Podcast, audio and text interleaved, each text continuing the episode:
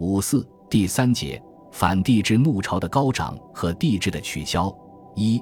中华革命党军事讨袁活动的进一步发展。与护国军分路出征的同时，中华革命党也展开了全面的军事讨袁活动。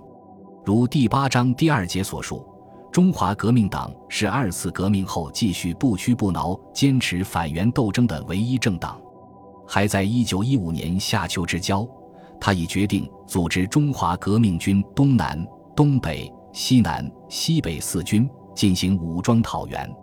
但由于经费、人员等条件的限制，云南首义前有重大影响的起义并不多，而且旋起旋败。真正富有成效的全面展开是云南首义以后的事。云南独立后，孙中山指出：“既有守南，则袁之信用已破。”此后，吾党当力图万全而后动，勿期一动即握重要之势力。当时，江苏、上海、江西、湖北等地的中华革命党人均纷纷准备发动，但他认为长江一带敌屯重兵，且有津浦、京汉两线运输之力，困难较大，主张改变策略，首先助全力于粤省，旁及福建，以便与云贵打成一片。一旦军械补足，即图大举北伐。为此，广东中华革命军在司令长官朱执信的领导下，于1916年二三月间，先后发动了两次以攻取省城广州为目标的军事行动。第一次在二月上旬，当时龙继光正奉命派兵西攻云南，广州相对空虚，朱执信及其同志们议定一个三路同扑省城的计划。一路由澳门出发，沿增城、罗岗洞、龙眼洞前进，攻小北门；一路由广九路沿途登车，直扑东关；一路由谢细牛统帅绿林武装，从城北七十里的番禺县石湖村出发，夺取石井兵工厂，然后分兵夹击西关和大北门，以援应东北两军。部署停当后，朱于二月五日夜亲率中华革命党员数十人潜入石湖村。指挥谢细牛所部绿林数百人和其他民军千余人，解除了该乡伏军和乡团的武装，占领三座当楼为炮台。次日晨，又至青竹渡迁广布村外要道，准备于九日与其他两路同时举事。不料是为龙继光叹息。八日晨即遭其所派亲军千人的疯狂围攻，石湖军民英勇抵抗一昼夜，击毙龙军团长。营长、排长各一人，重伤营长一人。相持至九日晨，龙军增援炮队赶到，朱执信见敌众我寡，硬拼不利，遂下令撤退。三路进攻广州的计划也临时取消。三月上旬，朱执信再次对广州发动攻击。这次行动既分两步：第一步是袭取袁世凯由沪派来黄埔的赵和舰。第二步以所获之赵和舰驶进省河，谋攻关阴山等处，进而夺取省城。行动之前，朱与李天德以及上海陈其美所派杨虎、李元柱、马柏林、于建光、冯启民等人在澳门筹议多次，决定以一部分同志密登澳门开往广州的永固客轮抵黄埔后，击破其泊进赵和舰。利用该轮与赵和舰高度相等之便，越线而过，向敌发起突然袭击，夺取该舰。以另一部分同志在永固轮发难的同时，向黄埔两岸各炮台发起猛攻，牵制陆上之敌。六日晚九时，一批身怀炸弹和手枪等轻武器的中华革命党人，夹在搭客中登上永固轮，由澳门起航。次日晨三时五十分驶抵黄埔。他们唤醒酣睡的搭客，向他们宣布：无人欲借永固以袭赵和而讨袁贼，并非行劫。如有金钱财物，一概保护，请及其下仓底安息，以免危险。接着，便分起奔向各预定目标，迅速占领了舵房、车房、电灯房、火房以及船首、船尾等要害部位，破船主使向赵和舰之策。时值黎明，江面雾气弥漫。赵和舰上以该轮误驶航线，鸣钟告警，永固轮却不顾水流湍急，多次向其靠拢，且有人企图登舰。这时赵和方知将发生事变，即起向永固轮开火。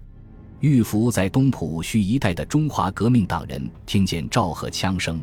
知轮上同志已经发动，遂向鱼珠等炮台发起攻击。顿时，赵河内外、黄浦两岸，枪声、炸弹爆炸声响成一片，战斗十分激烈。永固轮上的中华革命党人为夺取赵河舰，不怕牺牲，多次发起进攻，先后有两人为越过赵河而堕水献出生命。但是，在赵河舰严密炮火的封锁下，永固轮的靠舰企图始终未能实现，而攻击陆上炮台的队伍又被击散，永固沦陷于腹背受敌之中。为了保存实力，中华革命党人不得不破该轮驶向沙滩，浮水登岸，弃轮而退。广东中华革命军两次起义虽告失败，但给龙继光的震惊却不小。正是中华革命军和其他民军的频繁起事，才使他有所顾忌，而不敢对云南护国军倾力相加。朱执信指出，石湖一役歼其团长，激战数日，必以全力防北江、西江，既以决死之队攻袭赵河，虽其事不成，而龙继光亦严于防守。龙氏在广东有兵五万人，今以三千往滇者。中华革命军牵制之也。与此同时，四川、湖南、湖北等省的中华革命党人也纷纷回集，召集旧部，运动军队，联络会党，组织武装起义，给袁世凯及其各省代理人以沉重的打击。在四川，自云南护国军攻入后，各地近身齐救，游侠见耳，闻风群起，动者千数，其中不少是中华革命党人直接发动。或接受中华革命党领导的。二月十六日，由上海反川的谢兆銮集合各路民军千余人，快枪七百余支，铜驼十余尊，在河州、金河川首先倡议，宣布成立以他为司令官、黎沃中为参谋的中华民国革命军四川第一支队，活动于河州、丰都、万县、云阳一带。三月初。分别由昆明随护国军入川的王维刚和由上海溯江西上的刘伯承等人，运动福州警备队长杨光烈和哥老会众在福州、金福岭、新庙子起义，成立以王维刚为之队长、杨光烈为参谋、刘伯承负实际军事指挥责任的四川护国军第一支队，积极展开讨袁活动。十二日，刘伯承率队进攻长寿。缴获水警快枪四十余支。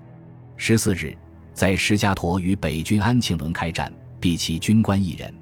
接着，王维刚一面命支队大部转扎临江庙，准备进攻丰都，以免分兵一连至马井子劫夺北军船只。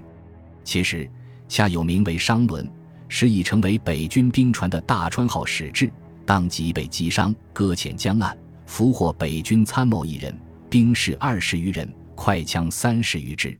十六日夜，王维刚再接再厉，亲率全支队由临江庙出发，向由本县警备队和北军第八师第三十二团张福臣营分守各要隘的丰都进攻。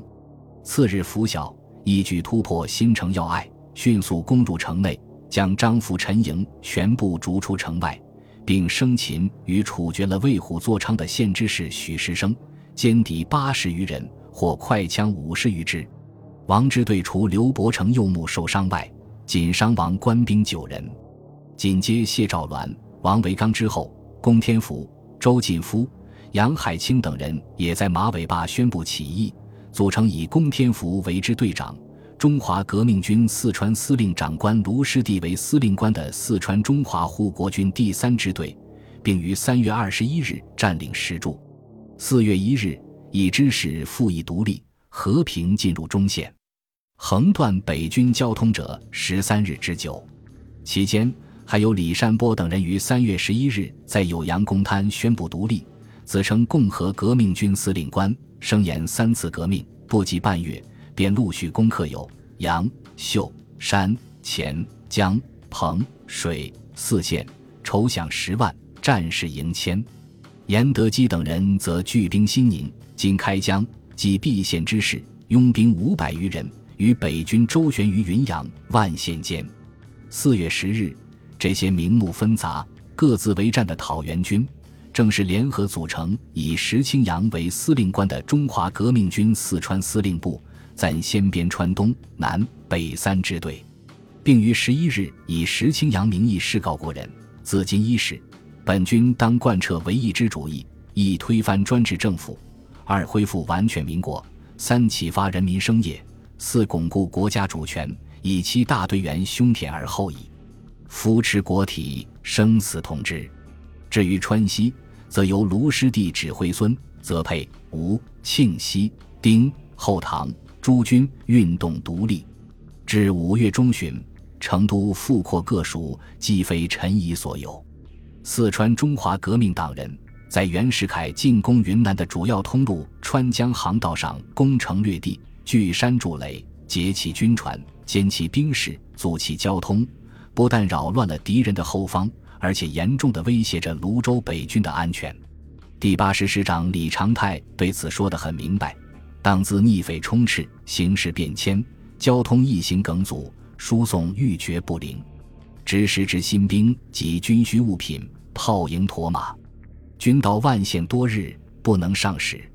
中州既不守，万亿贫经，腰系军储，万分危险。为了保护输送无碍进行，他不得不于福州留步兵一团、炮兵一连、丰都留步兵一营，并再次向袁提议由万县少加兵力两营，这样就大大分散了直接用于泸州的兵力。四川中华革命党人的这些军事行动，对蔡锷反攻泸州无疑是最有力的支持。本集播放完毕，感谢您的收听，喜欢请订阅加关注。主页有更多精彩内容。